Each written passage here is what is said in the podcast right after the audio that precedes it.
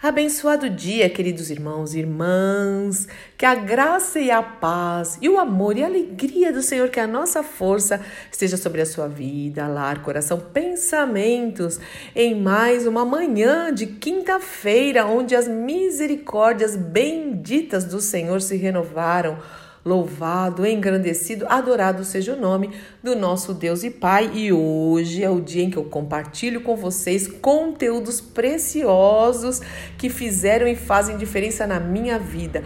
E como eu gosto de dividir com vocês esses conteúdos, tem tanta coisa para a gente compartilhar.